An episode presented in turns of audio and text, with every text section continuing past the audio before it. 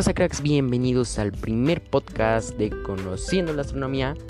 El día de hoy hablaremos sobre cuatro temas muy interesantes sobre este, aparatos eh, y herramientas que se utilizan para, para estudiar el universo y el espacio en general. Empezaremos por el primer tema que son los avances tecnológicos en el desarrollo de los telescopios. Bueno, con respecto a esto, desde su invención hace más de 400 años, el telescopio astronómico ha evolucionado desde un pequeño dispositivo manual para observaciones visuales. O sea, ha evolucionado porque antes era un... En sí, literalmente era un tubo con dos, este, dos lentes en cada extremo de él y ha pasado a convertirse en un instrumento grande y sofisticado que se controla computacionalmente y cuya producción es completamente digital. A través de este desarrollo en el telescopio se ha ido especialmente importantes dos parámetros, el poder del colector de la luz o el diámetro del espejo del telescopio que permite la detección de objetos más débiles y distantes.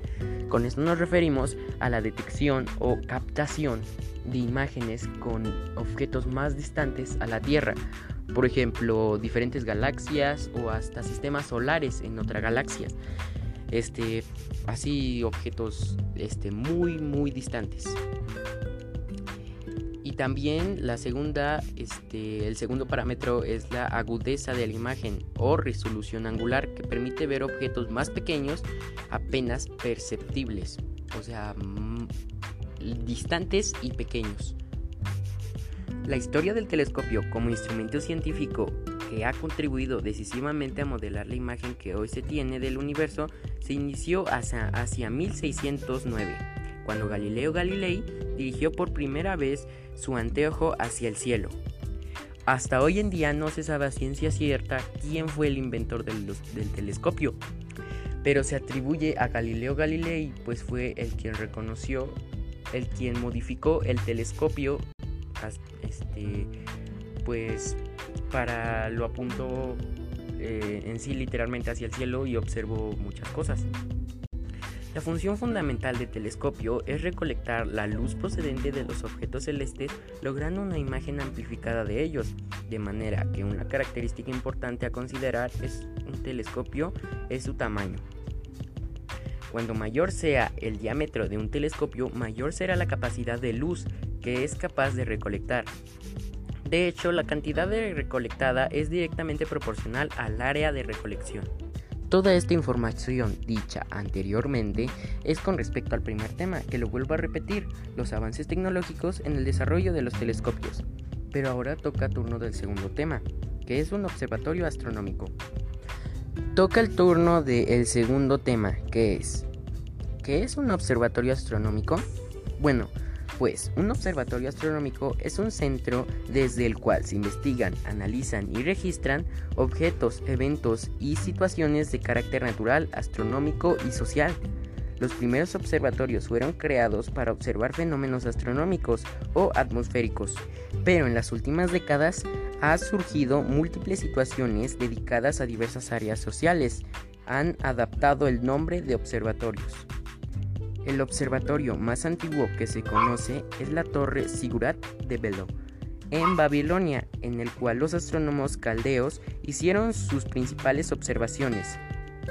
Con respecto a dónde se instalan los observatorios astronómicos, se instalan en lugares que posean un clima o las condiciones apropiadas para la observación. Las disciplinas que hacen uso de los observatorios son múltiples. Es el caso de la astronomía, la climatología, la geología, la meteorología y la vulcanología. Vulcanología. Con respecto al tercer tema, cómo gracias a las ondas electromagnéticas han permitido estudiar los cuerpos celestes. Conforme y este tema, lo relacionado que pude encontrar es lo siguiente. La radioastronomía es la rama de la astronomía que estudia los objetos celestes y los fenómenos astrofísicos, midiendo su emisión de radiación electromagnética en la región del radio del espectro. Las ondas de radio tienen una longitud de onda mayor que la de la luz visible en la radioastronomía.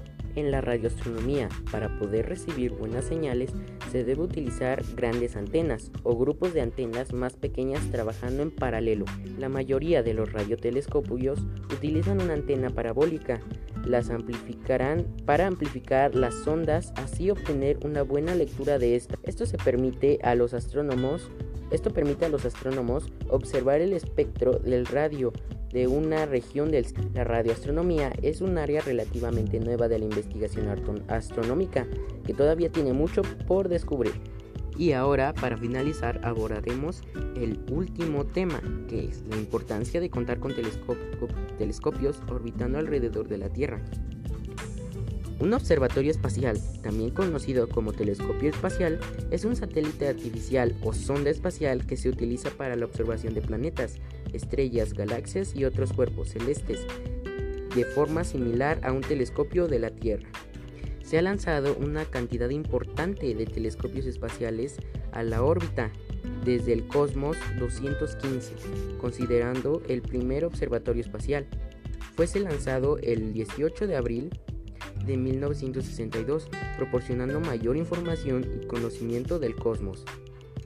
Existen varias razones para que la observación desde el espacio sea deseable, debido a que evita algunos problemas que tienen los observatorios en la Tierra. Este ha sido todo el podcast.